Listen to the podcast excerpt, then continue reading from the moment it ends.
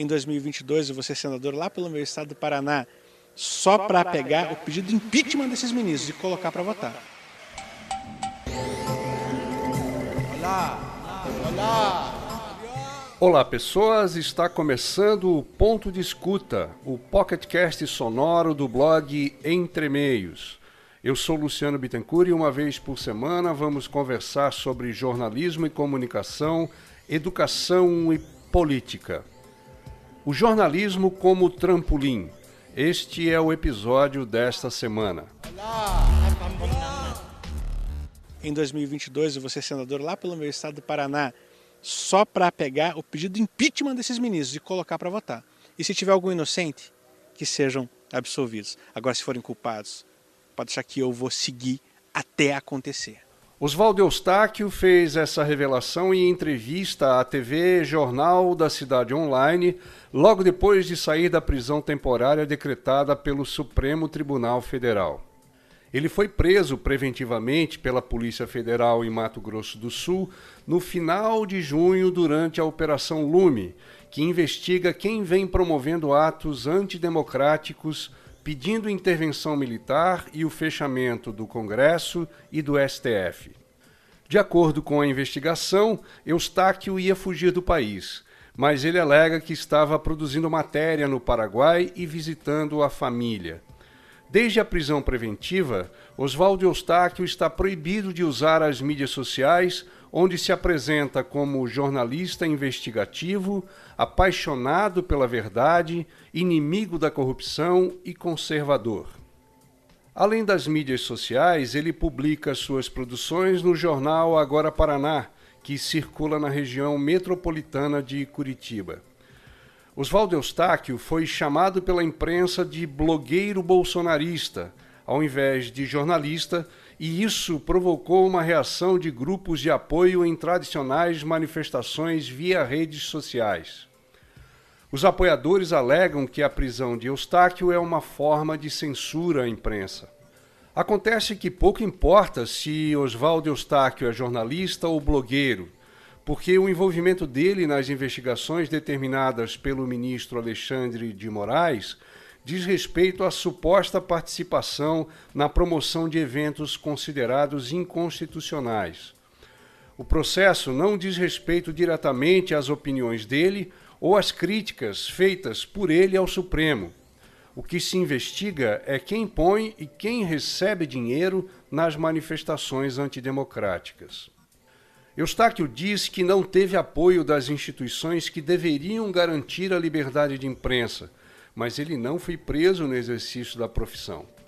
Blogueiro ou jornalista, Oswaldo Eustáquio é bolsonarista e responsável por informações falsas divulgadas em suas mídias sociais. Foi condenado a pagar indenização por dizer que Glenn Greenwald, do jornal Intercept, mentia sobre a doença da mãe, que morreu de câncer no ano passado foi processado pelo ex-deputado Jean Willis. Eustáquio arrumou uma testemunha que relacionou o ex-deputado com Adélio Bispo, autor da facada no então candidato à presidência da República, Jair Bolsonaro. A testemunha, conhecida como Luciano Mergulhador, desmentiu em depoimento à Polícia Federal o que havia dito no canal do YouTube de Oswaldo Eustáquio. Também foi de Eustáquio a informação de que o ex-ministro da Saúde, Luiz Henrique Mandetta, havia renovado contratos de publicidade firmados no governo Dilma. Segundo a matéria publicada no Agora Paraná, os contratos beneficiavam veículos de comunicação contrários ao governo, chamados por Eustáquio e pelos bolsonaristas de extrema imprensa. A informação foi desmentida por agências de checagem. Mas a questão em debate aqui é o uso da situação para entrar na corrida eleitoral em 2022. Ao se posicionar como futuro senador pelo Paraná, Oswaldo Eustáquio mostra que não é o jornalismo que interessa. As razões apontadas pelo jornalista, blogueiro ou que queiram para entrar na política são reveladoras. O mote de campanha já está dado: é o impeachment de ministros do Supremo, adversários políticos.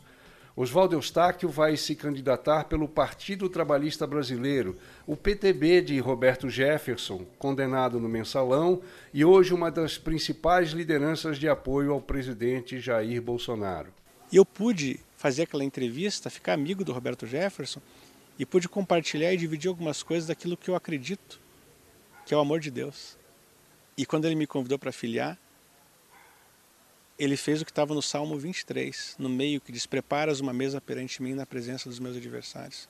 Ele chamou toda a diretoria nacional do partido, me fez um almoço, filmou, colocou nas redes sociais, todos os meus adversários viram, aqueles que mandaram me prender, viram uma mesa farta em homenagem à minha filiação ao PTB. E ele fez uma oração tão bonita que eu pude ver uma redenção. E como eu acredito na cruz de Cristo, no perdão dos pecados. Roberto Jefferson é símbolo de redenção. Oswaldo Eustáquio atua como comunicador mesmo afastado das mídias sociais. Depois de sair da prisão preventiva, tem se manifestado através de veículos alinhados com as posições políticas, os valores morais e a fé religiosa. Ele fala para um público-alvo específico. É um militante político que usa o jornalismo, entre aspas, para valorizar o que diz e o que pensa. A candidatura ao Senado também soa como uma espécie de redenção. Oswaldo Eustáquio pretende usar a democracia contra ela mesma. Ao usar uma suposta vaga no Senado como forma de vingar a si mesmo e os apoiadores de Bolsonaro investigados pelo Supremo, Eustáquio fragiliza o papel da política, assim como faz com o jornalismo. Até semana que vem.